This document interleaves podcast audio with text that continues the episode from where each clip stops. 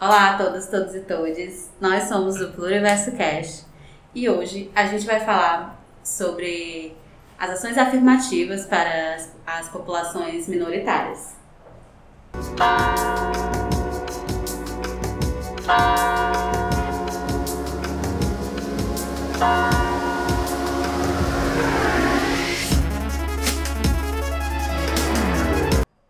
Temos hoje aqui o Felipe e o Dan. Vão estar partilhando um pouco aqui da, da trajetória deles, da, das pesquisas, que os dois são pesquisadores, né?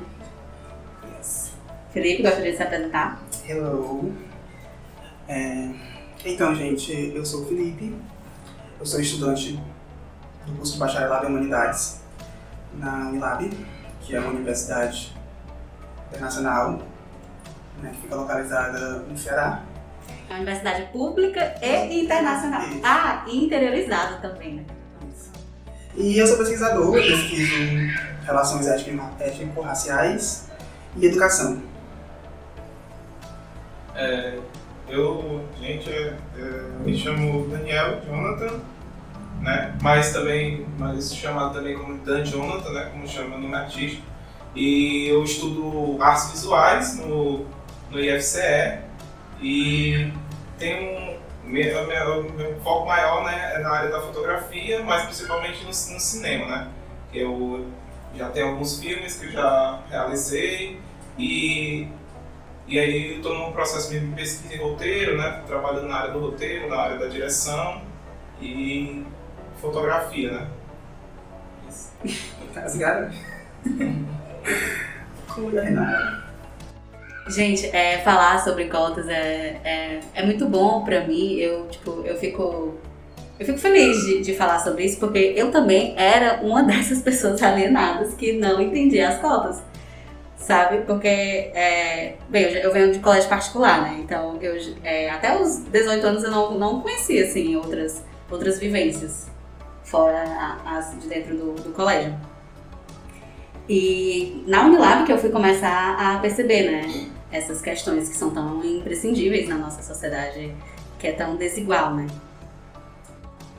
Então, né, Renata, é, é interessante tu falar sobre isso, sobre tu não ter, não, não tinha uma visão, né?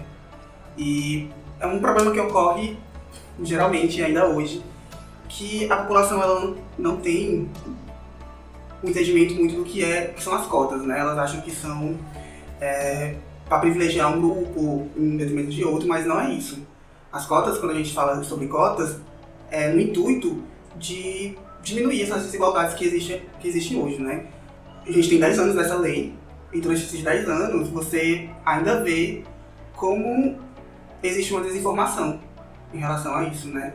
E O que a gente precisa focar, né, é no porquê das cotas. Por que, que elas são tão precisas pra gente, né?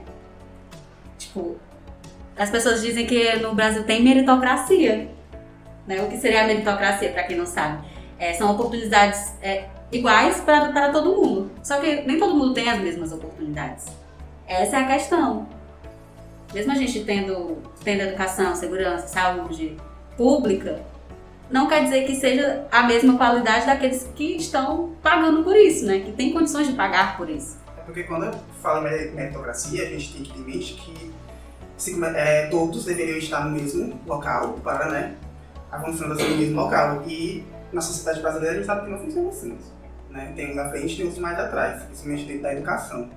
Né? Hoje a educação pública, por mais que hum, teve muitos melhoramentos, né? Eu não, não é uma educação é, precária, assim, entre aspas, é, mas ainda tem muitos, muitos desafios dentro de uma escola pública que dentro de uma escola particular a gente não encontra, entendeu? E também entender que cada pessoa, as pessoas geralmente, a a classe mais pobre, ela tem coisas para se preocupar que às vezes a escola fica só como um- um- uma segunda parte, né? Porque diferente de uma pessoa que tem totalmente uma condição é, total para ensino, né? Tipo, a pessoa que estuda em escola, particular tem uma diferença muito grande para escola pública, né? Porque N questões e tal, e questões de estrutura, questões de, de N questões, assim, né? Então, uma pessoa que, tipo, tem uma, uma visão mais que vive na classe mais pobre, ela tem que se preocupar com N questões sociais da vida dela, né? Diferente da pessoa que vive numa condição melhor, assim. Então acho que é nesse sentido. É difícil entender porque quando a gente fala questões sociais, né, tipo, as pessoas não entendem o que é isso. Como assim questão social? O que é isso? O que é uma questão social? A questão social, principalmente, é de que o governo garante essas questões sociais pra gente, esses direitos sociais. Esses direitos humanos de da gente ter, pelo simples fato da gente viver. Pelo simples fato da gente estar aqui pagando impostos para esse governo, eles têm a obrigação de nos garantir, no mínimo, o básico. Exatamente. É sobre isso. E educação é o básico. Minha, minha avó, né, ela tava em casa e tal, tava vendo e escutou uma, uma conversa que falava um pouco sobre a questão do Bolsa Família, né? E aí, tipo, ela pegou e disse: Ah, mas o governo ele não tem que dar nada para a gente. A gente tem que lutar por si para conseguir isso, né? Para você ver o quanto é impregnado essa, essa ignorância né? sobre as questões sociais mesmo, né? A importância do Estado prover condições às pessoas, né? à sociedade. Se existe sociedade, tem que ter um Estado que vai dar a melhor condição a isso, né? Isso está na Constituição. E aí é e as coisas não acontecem, né? Sabe que muita coisa agora, né? principalmente nesse governo, nesse desgoverno que a gente vive agora, muitas dessas questões sociais estão sendo cada vez mais difíceis, né? Cada vez mais retiradas, porque o governo ele não provém para o povo, é totalmente contra o povo, né? Então é muito entender o quanto isso é impregnado e aí a cota entra nesse sentido, né? Eu acho que é tanto para a tua avó, né, como para muitas pessoas Sim. ainda acreditam que é, a, a, resposta para tudo isso é só trabalhar, né? Só que para começar a trabalhar, a gente já tem que ter várias outras coisas, né? Várias outras bagagens. Algumas ferramentas que o Estado não provém, né? Então, quando a tua avó falar, a gente precisa batalhar, ela não está errada em um todo, né? Todos precisamos, mas quando existe essa desigualdade, é, para algumas pessoas, para alguns grupos, é, esse trabalho se torna, às vezes, triplicado triplicado. Jornadas triplas, é, quádruplas. Porque muitas vezes, por exemplo, um jovem de periferia, ele precisa se sustentar, precisa trabalhar, precisa estudar. Diferente de uma pessoa que vem de uma família já com uma condição financeira um pouco melhor, que ele só se preocupa com a, com a educação, entendeu? Então, quando a gente fala, né, quando tem esse debate sobre cotas, é visando é esses grupos de pessoas, né, que há muito tempo vêm sendo marginalizados que vem sendo tirado direitos, que vem sendo tirado várias coisas das pessoas e, e agora, por meio de lutas, por meio de movimentos sociais, a gente está conseguindo né, algumas coisas, ainda muito pouco, mas o que a gente tem já está já é um começo, já é um, é um pequeno passo, assim. Já vai fazer 10 anos, né, essas ações afirmativas. E está, está previsto que a cada 10 anos é, é, tem, tem a ter um encontro né, um evento para ver como anda né, a, progressão, se está mesmo tendo efeito, enfim, é, é, evento de manutenção da lei, né, porque ela não está na Constituição, né, ela é uma emenda. Pois é, e a gente que luta também a, a luta, né, dos movimentos, porque a gente sabe que se for deixar na mão de uns poucos que estão no poder, ou então de algumas universidades também que entram nessa discussão, esse direito ele vai ser tirado, né, então é muito importante a movimentação, a pressão que a gente causa né, dentro, dentro desses espaços, como a universidade, para questão de cotas, é muito importante para a manutenção dessa, dessas leis, dessas emendas, né? Porque não é, um, não é algo vitalício, né? É algo que sempre tem, que a gente tem que sempre estar tá lutando. É uma... Quando a gente fala de igualdade de direitos, em uma sociedade tão desigual, a gente primeiro precisa falar sobre equidade. Uhum. Essa é a grande questão a partir da equidade, né, que vai começar a se pensar uma igualdade. Acho que é isso, que não tem muito é que acrescentar, não, né? O que tu falou aí já fechou com tudo. É aquela música da, da, de Cota Não é Esmola, é, ela é tipo, ela é perfeita, né, pra entender toda essa questão. É, tipo, teria vários campos que a gente podia explorar dentro desse assunto, né, para chegar porque, porque das cotas. E como tu falou, cota não é esmola, e comentou também sobre a questão do Bolsa Família, que também foi né, uma ação para tentar diminuir um pouco o mapa da fome que a gente tem no país e as desigualdades financeiras, né, entre muitas pessoas. E também sobre música, é, eu já trabalhei em, em, sala, inclusive, com aquele álbum do Bluesman, do Bacaxu do Blues. Sim. Foi tão legal, a gente fez uma roda, colocou o álbum pra ouvir, né? A gente ouviu e ficou. A gente ouviu e ficou anotando, né? Coisas que a gente já tinha aprendido e, né, fazendo essas anotações para poder falar depois, pra, né, no, no, debate. Todo mundo, todo mundo teve a oportunidade de falar, alguns mais, mais de uma vez, inclusive. E foi bem legal o debate com os meus alunos sobre essa questão, né? Que ele fala, fala de racismo, ele fala de depressão, fala de ansiedade. Ele fala, ele fala de várias coisas assim que são muito importantes para para entender essas questões minoritárias. Do porquê tanto sofrimento, né? E, por que que é tão importante falar sobre isso. É um documentário muito bom. Ele trabalha com a comunidade, né? Eu acho que é uma dica que a gente pode estar dando. Aí as conquistas do movimento negro unificado, né? que vai tratar um pouco esse documentário. Documentário do Emicida, né? É um documentário muito bom, muito bom mesmo. Trata assim o tema bem. Quando você não coloca alguma representação dentro dessa imagem, você está, de certa forma, é, legitimando ainda aquela, aquela questão que já existe.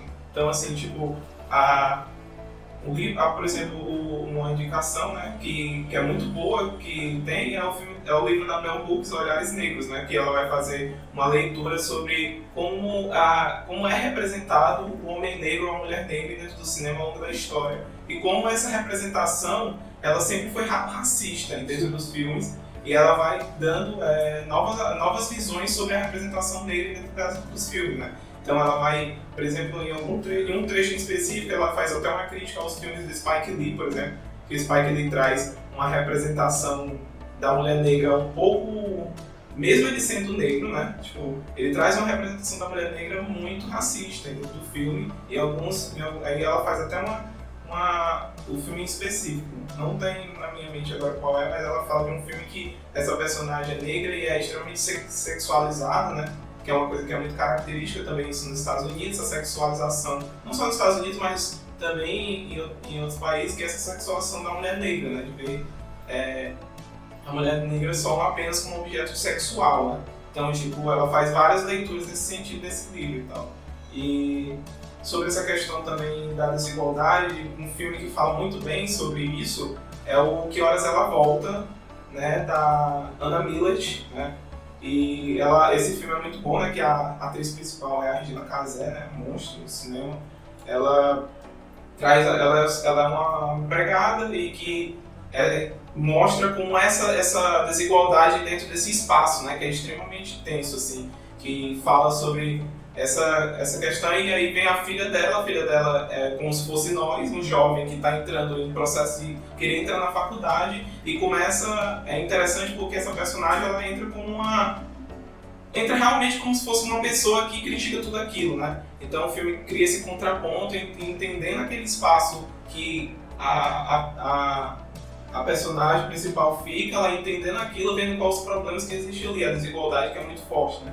Então esse filme é um ótimo filme para se entender essa, como é a humilhação que uma empregada passa dentro da, da dos, dos, lugares onde ela trabalha e tal. E, e é muito interessante esse filme, assim, uma indicação muito boa para entender um pouco, ter uma compreensão mais sobre o que a gente falou, né? Tem um, um filme também, vou só pesquisar aqui o nome, que eu me lembrei, que é do jovem negro, que ele é médico. É um filme nacional é, M8, Quando a Morte Socorre a Vida. Ele é um filme muito interessante. Eu, não, eu assisti só algumas, algumas coisas, algumas partes, porque eu não tive a oportunidade de assistir inteiro. Mas ele fala sobre isso, é um jovem negro de periferia, que entra dentro de um curso de medicina, né? E é um que a gente sabe que a medicina é um curso totalmente elitizado, né? Então, o corpo negro lá dentro, ele vai destoar de todo o resto. E ele tem é, que trabalhar no necrotério. E ali ele encontra vários corpos negros. E ele começa a pensar em como, tipo assim, ele se via nos corpos que estavam ali e não se via dentro da própria sala. Sabe? Esse filme é muito, muito bom também. Muito interessante. O... Outra indicação de filme é um documentário da Raquel Gerber chamado Ori, que é muito bom, que vai contar a história da, dos movimentos negros ali pela, pelo 1977 a 1988, né? E esse filme aborda principalmente, além das lutas do movimento negro, como foi que se foi se desenvolvendo no Brasil, ele também vai abordar especificamente da Beatriz Nascimento, né? Que foi historiadora, militante, antropóloga muito importante no Brasil. Teve uma morte muito, é, enfim, muito devastadora, assim, né? E esse filme conta a história dela, como é que ela vai se envolvendo e até aborda coisas sobre a pesquisa que ela estava fazendo, que era uma pesquisa que falava sobre a, a transição dos negros do campo para as periferias no Brasil, né? E ela tá, faz uma leitura sobre isso e aborda isso nesse filme, né? Então é uma ótima indicação também para se entender como, como o movimento negro se consolidou aqui no Brasil, como ele ficou tão forte, né? É, puxando mais pelo, pelo lado LGBT da coisa, né? É, também tem uma obra audiovisual de uma artista local, né? A Isadora Ravena. Ela. O nome dessa obra é Via das Bonecas, né? A Isadora, ela é uma professora, uma artista de, multi, de multilinguagens, né? Nessa, nessa obra, homenagem, ela faz a crianças e adolescentes transvestigêneros, né? Historicamente vitimadas pela, pela exclusão social, pela patologização, violência, extermínio. E, e esse audiovisual ele é muito muito interessante para entender isso desde, desde a infância, né? Como como a, como essas pessoas passam por isso desde cedo. Super interessante e imprescindível a gente assistir, contemplar que nossa amiga artista fez um trabalho incrível e que merece ser visualizado assim por todos os cantos do mundo. Sim, com certeza. Tem um, outro filme também puxando para um lado bem daqui para aqui de Ceará, que é um curta, na verdade, chamado Testeiro, do, que foi realizado no, no, na, pela turma da Vila das Artes, né, no curso de audiovisual, que é dirigido pelo Eduardo, né, Eduardo Moreira. E esse filme é muito interessante que ele traz uma questão, uma protagonista trans, né, e traz uma visão muito sobre uma questão meio que espiritual e de certa forma, trazendo um, um, sentido a mais sobre a perspectiva nesse, nesse filme, né? É um filme que ele que é uma pauta que é muito caída dentro do cinema hoje, é muito essa coisa de representar sempre o, a, as histórias ser representadas sobre pessoas negras, pessoas trans, enfim, e representar essas, essas coisas muito de uma forma muito é, que não tenha tanta afirmação, assim, seja mais só para mostrar a realidade, né? E, e, e, há uma discussão hoje sobre essa tipo de narrativa que só mostra uma realidade e não traz uma perspectiva além disso, uma visão, sabe, meio que de outra perspectiva, trazendo realmente uma redenção de um personagem, não simplesmente mostrar uma tragédia, né? E o Desterra é um desses filmes que traz essa perspectiva é, além, até e trazendo também muitas ideias do afrofuturismo também, né? Pega, o filme também pega muita ideia do afrofuturismo, da macumbaria e e o candomblé e tal, toda essa, essa, essa cultura e mistura com uma, uma questão é, espacial, né, uma coisa do universo em si. Então é uma indicação muito boa para entender mais, num sentido muito mais íntimo né, do próprio diretor. Assim, né? Então é uma indicação muito boa para se entender um pouco mais, de forma mais é, pessoal mesmo, né? E menos é, retratar uma realidade como a gente já sabe como ela é. Né? Então é muito é uma, é uma explicação também que vai e ainda aliás feito por alunos daqui da Vila das Artes, né? Então não perde, não pode perder essa oportunidade né, de ver um filme tão quanto esse. Tem outro filme também que é o que é feito também pela turma da turma de, audio, de audiovisual da Vila, o Preces Precipitadas de um lugar que não existe mais, que é um filme também muito interessante que trata sobre uma viagem no tempo de um personagem negro que ele começa a entrar nas próprias memórias dele e encontrar pessoas e ancestrais, sabe, ancestralidade, se encontrando com a ancestralidade dele a partir de uma viagem no tempo. É muito interessante também e é feito pela turma também do audiovisual do da Vila das Artes e é uma ótima indicação. Então pode perder a oportunidade de assistir. Como a gente está falando sobre esse negócio de audiovisual, né? como as pessoas são retratadas dentro do cinema, da televisão, é... vale ressaltar que isso contribui muito para a visão que a gente tem, né? Tipo assim, quando você pega filmes onde pessoas negras apenas têm um papel de doméstica, ou então homens negros são vistos como perigosos dentro de filmes, como bandidos e tal, isso reforça um, um preconceito muito forte que ainda existe, né?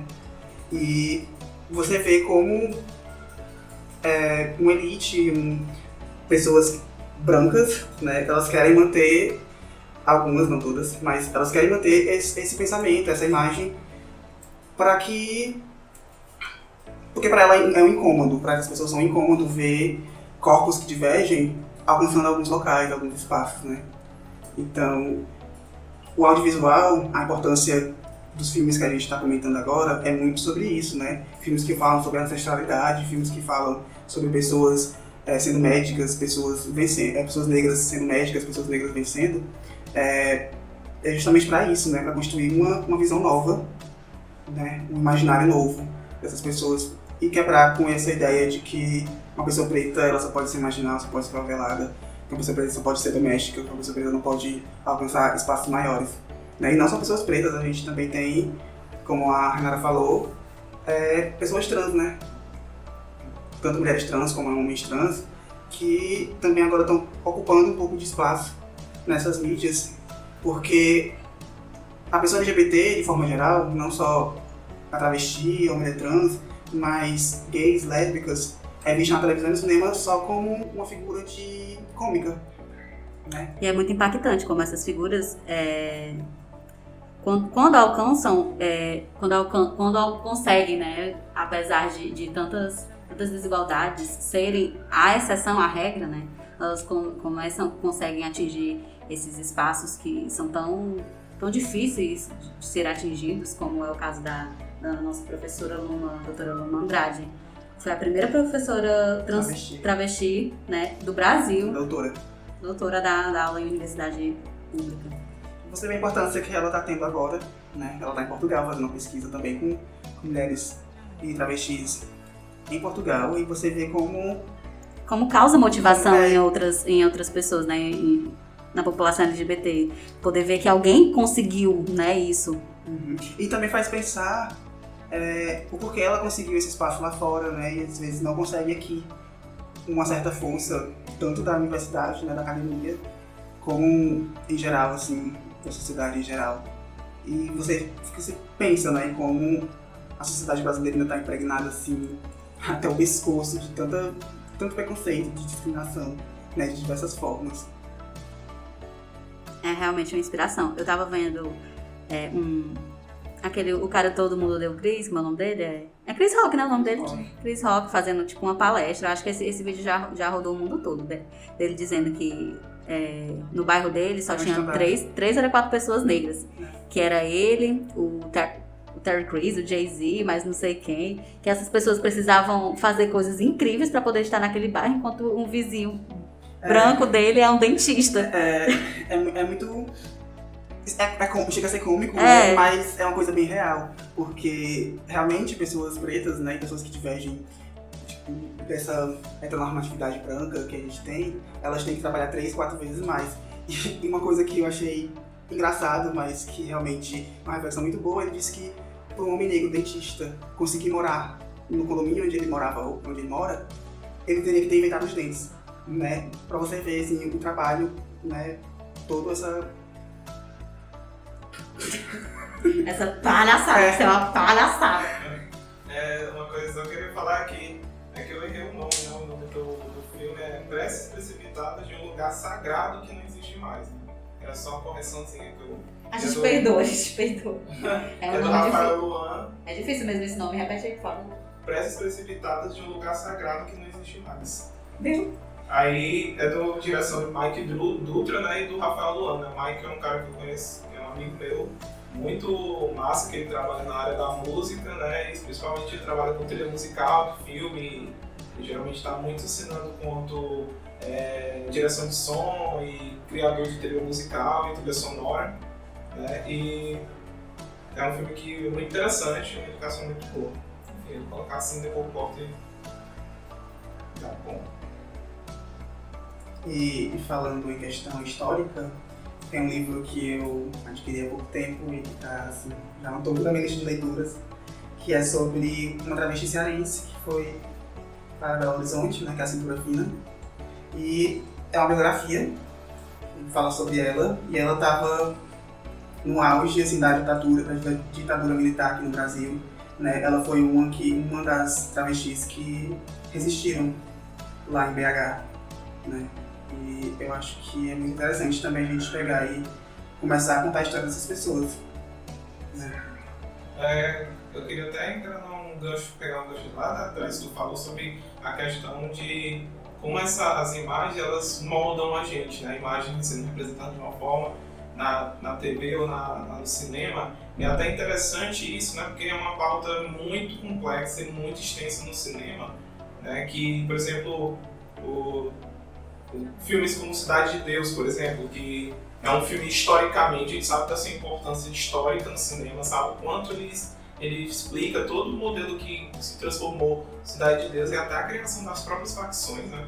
E mas só que a representação desse filme, muitas vezes, ela é extremamente estereotipada sobre o negro, né? Sobre a homem negro a mulher negra, né? Sempre tem várias cenas em específico que você percebe o quanto o filme consegue ser... É, ele traz um estereótipo, sabe, daquilo, né? E é uma coisa que já é muito discutida, né? Porque a imagem ela tem um poder muito grande, né? Se a gente pode pensar nisso até, por exemplo, as propagandas que existiam nos governos, né? Tipo, propaganda nazista ou propaganda comunista, elas, tipo assim, é para entender o quanto elas são importantes, o quanto elas mexem com a visão das pessoas, né? Como isso fica impregnado nessas pessoas, né? Então, quando a gente faz uma representação num filme que ela é estereotipada, isso perpassa pela gente, a gente vai começar a ver aquilo daquela forma, né? Porque fica no nosso inconsciente, no nosso consciente, né? Então, é mais uma questão que queria colocar, que é muito interessante também, que é uma coisa que é uma das pautas mais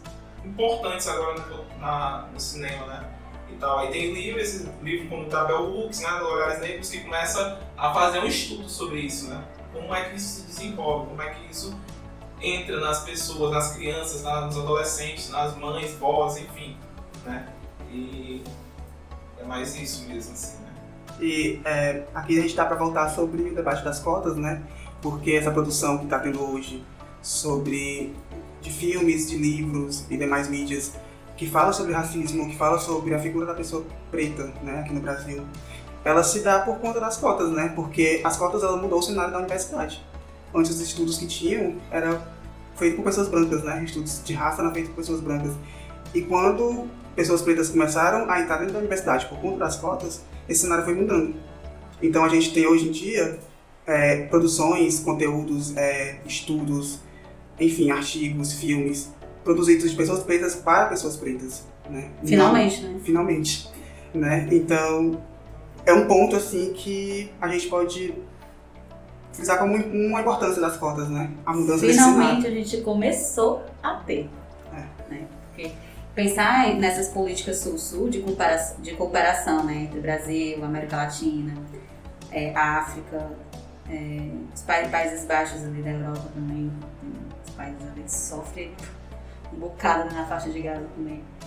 Começar a pensar essas comparações, né? Nos países que há tanto tempo vêm sofrendo essa violência política, essa, essa geopolítica do poder de, de violência, né? de subordinação. Sobre outra indicação, que é essa aqui é realmente uma indicação que fala total do Brasil agora, né, do movimento social, que é o Espero Tua Revolta, da Elisa, Alisa Capar, né, que vai contar a, o agravamento, com, a, com o agravamento da crise, vai começar a mostrar os movimentos estudantis que começaram a fazer ocupações nas escolas, né, ali, na, ali pelo, acho que foi em 2016, está enganado, foi, começou uma onda de ocupações no Brasil, aí aqui esse documentário ele vai retratar como foi todo esse processo dentro da plenária e dentro de... E aí como, como foi todo esse processo de luta dos estudantes, né?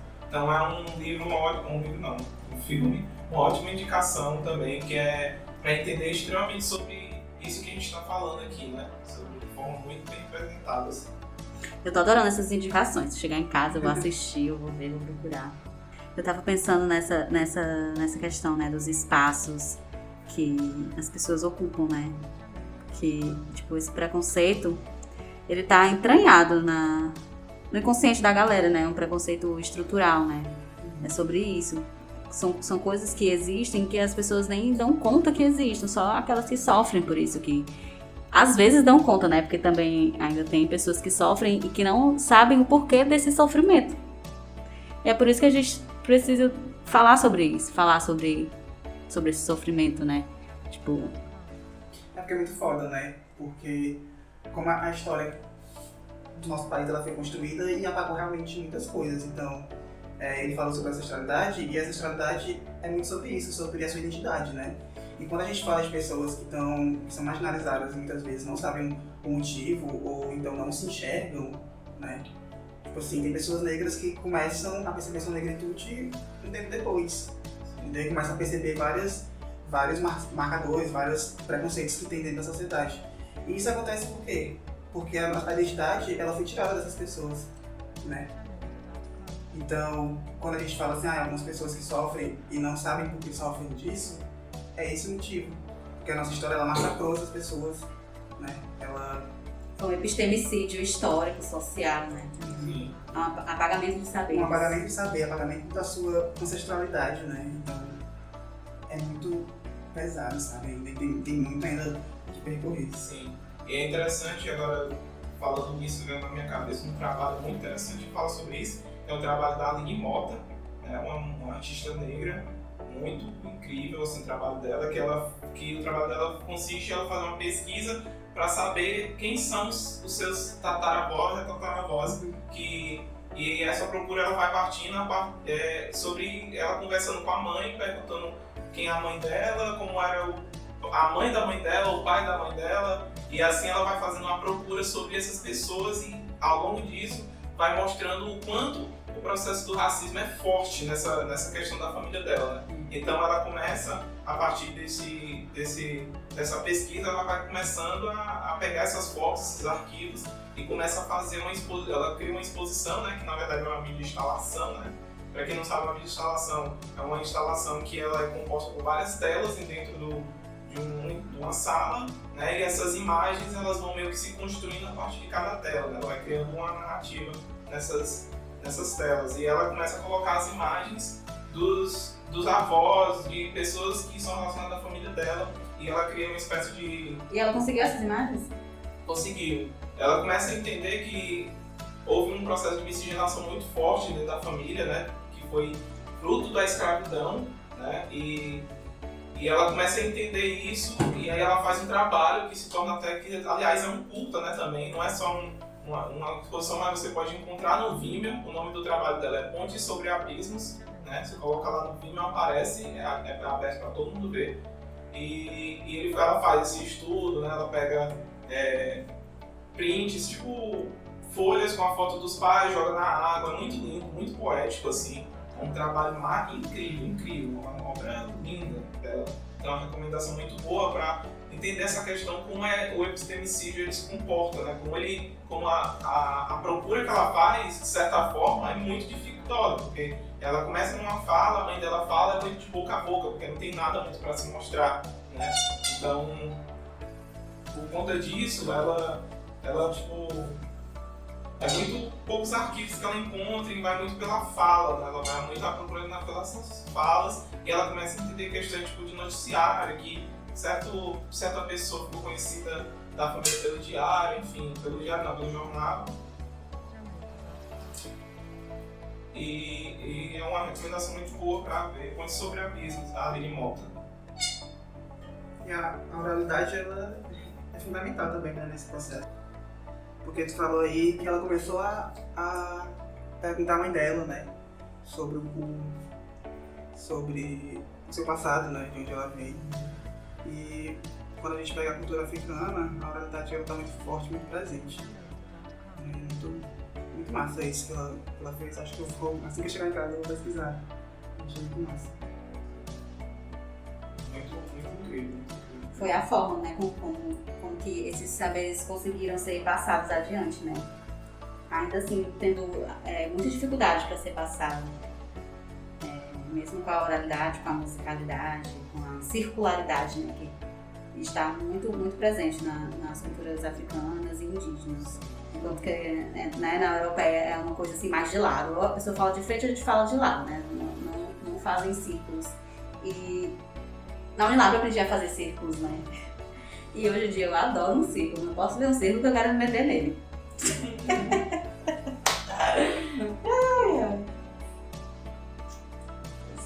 Conversar é muito bom, né? Conversar é muito bom. Ensinar e aprender é muito bom.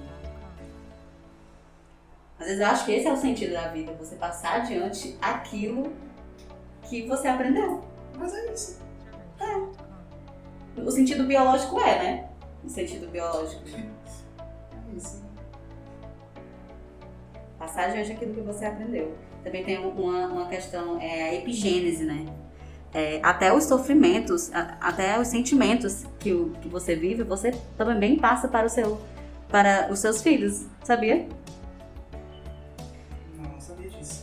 Sim, a, a Geranilde, Geranilde Costa e Silva, professora da Unilab, pró-reitora, ela fez um artigo, né, sobre, sobre como as pessoas que sofrem racismo, é, é, no cérebro, a- o cérebro é, se acende, é, as mesmas áreas que o cérebro se acende, né, numa ressonância magnética, por exemplo, também são as mesmas áreas que se acende de um cérebro que sofre por é, transtorno de estresse pós-traumático.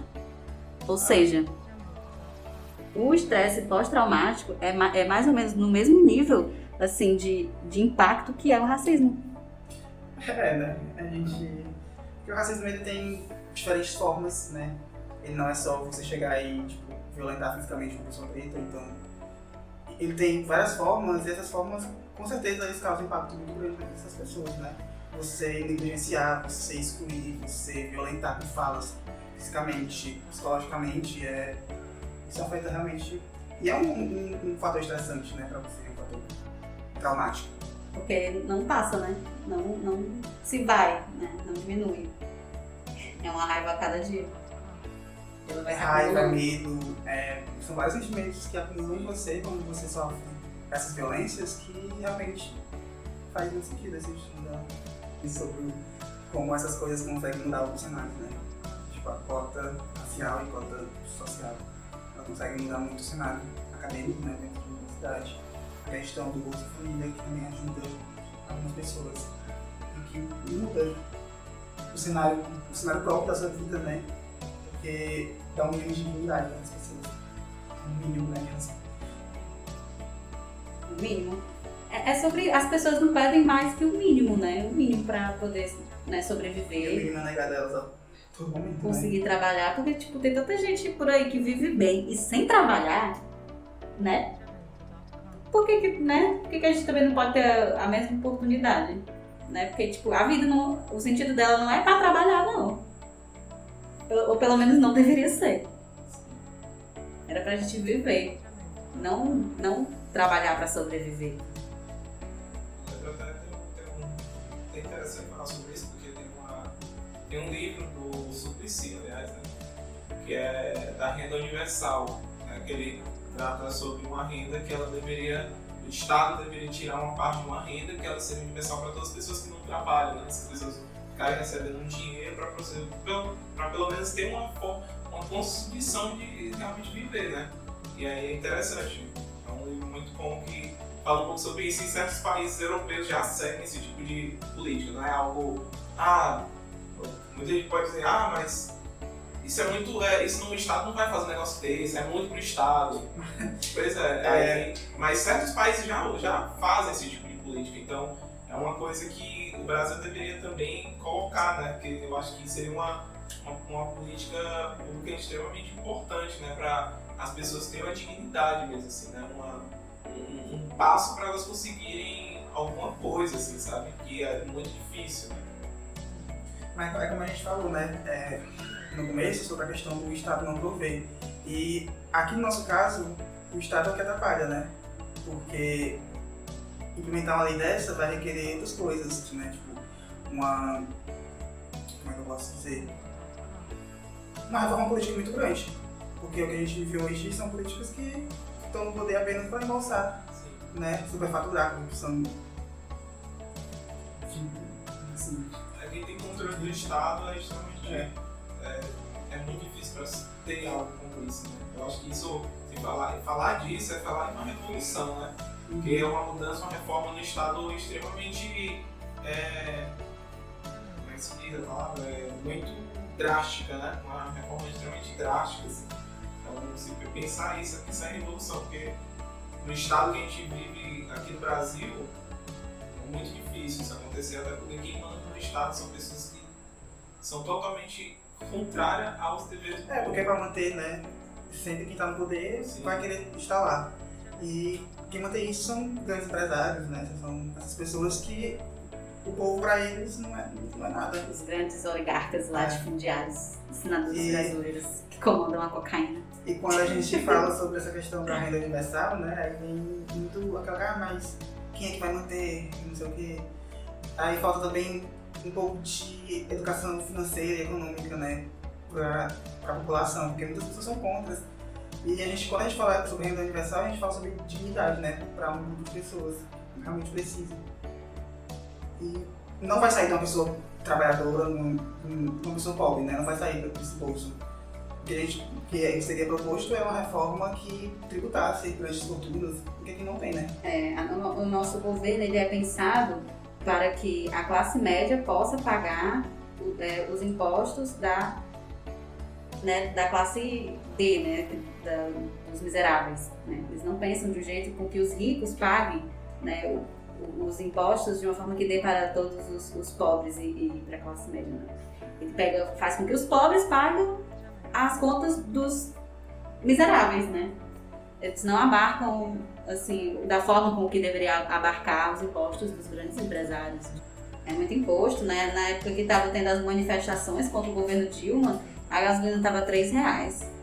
Hoje a gasolina está 6 reais, está o dobro. E, tá, e tem, tá tendo alguma manifestação sobre gasolina? Aí a gente entra no, no campo das mídias, O né? tijão Porque a antes gente- no, no colombiano tava o quê? 65, 70 reais. Agora a gente tá pagando o quê? 100 pontos. Deixa eu ligar. Na época do governo Lula, o gás era, eu acho, 30 reais, 25. Quem tem direito à vida, né? É quem pode pagar por ela. A gente pensou, a gente vive num lugar que tem vários recursos naturais. E esses recursos naturais são privados. A água que você toma tem que comprar água, você tem que pagar pela água. Uma coisa que historicamente. Você sabe que o capitalismo venceu quando você tem que pagar por água que você tem que beber. Exatamente. Que é um, um recurso universal, um recurso que, que todo mundo deveria ter. Mas você vê como o capitalismo ele consegue privar até isso, né? E não só isso, né? Tem, tipo assim, é, tem locais que pode a luz do sol. Sim. É uma coisa. E, e é, e é assustador isso, porque isso é uma coisa bem simples, assim, né, de falar, parece algo básico, mas é uma coisa que não acontece. É tão simples e ela não acontece, né? Quem sabe por quê, né? O problema é isso, e esse tá só um caso assustador, porque já tem projetos, por exemplo, de uma cidade no espaço, uma cidade praticamente quase no espaço, que é uma cidade que vai ser, que já é um projeto, não lembro qual, Do Elon Musk, né? Tô ligada. é, de ser uma cidade extremamente muito alta pra não ter contato nem com as pessoas de baixo, né? Uma coisa bem Achei a. Alita. Não tem a Alita, né? Da, Sim, aquele filme super. que é É bem distópico, né, essa coisa. o Afropunk. É, e é interessante porque a gente olha né, os filmes sobre distopia, como Blade Runner, é, sei lá, outro filme. Alita. Alita, o Ghost in the Shell, né, Fantasma do Futuro. É, Que são assim, né? São- Uma sociedade falam- lá em cima e, e o povo aqui na miséria. exatamente o que a gente Mas são, querer. são analogias, né? Que, que fazem pra representar, representar isso. Mas que Mas- já tá acontecendo, Não, eu já sei, está eu- acontecendo, meu Deus. Como é que pode? Mas é como o Ferreira Goulart já falava, né? A vida imita a arte a arte imita a vida, né? O artista, ele consegue, sempre a partir de uma realidade, ele consegue pensar uma coisa que já pode ser concretizada, né? Porque pós aí, tipo, essas ideias que começaram a desenvolver da distopia, de pensar lugares assim, elas veio ali quando pós é, o muro, de Berlim, né? Quando viu que o capitalismo tinha se consolidado total, o processo de globalização, e viu e começou essa. Como é que se diz? Essa desanimação, né? Nossa, né? Que sobre o futuro da gente. De assim, estar cada vez É. mais pobre, né? Porque Cada nas, vez mais à margem. Ali nos anos 60 existiu a revolução, revoluções, foi no mundo inteiro, revolução cubana e tal, e tudo estava muito efervescente. Aí um, um estado soviético na Rússia, né? Então, depois dessa queda e com a deliberação, com a chegada do neoliberalismo, começa a se ficar um desânimo, uma, a palavra melhor poderia se dizer é apatia mesmo, né? sobre processo político, sobre pensar perspectiva. Então, o, o cyberpunk, a cultura cyberpunk, ela vem muito desse olhar, né? Influências até de livros como o do George Orwell, 1984, né? Começa a ter essa, essa visão. Então, hoje a gente está praticamente nisso, né? Muita coisa que é especulada nesses filmes e desenhos e quadrinhos já é uma realidade nas nossas vidas, né, cara? É assustador. A produção passou, de ser um medo e começou a uma esperança. Falando sobre. Sofro, viu? Falando sobre distopia, também tem um, um filme, Pequena Grande Vida, de 2017, né? Que. Esse, esse filme, ele, ele, ele teve muitas indicações. Ele é um bom filme porque ele, ele traz é, uma empresa que, que criou uma máquina que encolhe pessoas, né? Se ela encolhe pessoas, é, essas pessoas precisam de um lugar para viver, sabe? E eles fazem esse local para viver. Mas como as pessoas são pequenas, a grande cidade para essas pessoas é só um terrenozinho qualquer, entende? E, tipo, é, é, também a- as matérias, né, com que eles fazem as cidades, elas são também menos resistentes, sabe? Porque, tipo, não precisa ter tanta resistência para uma coisa que é tão pequena, né?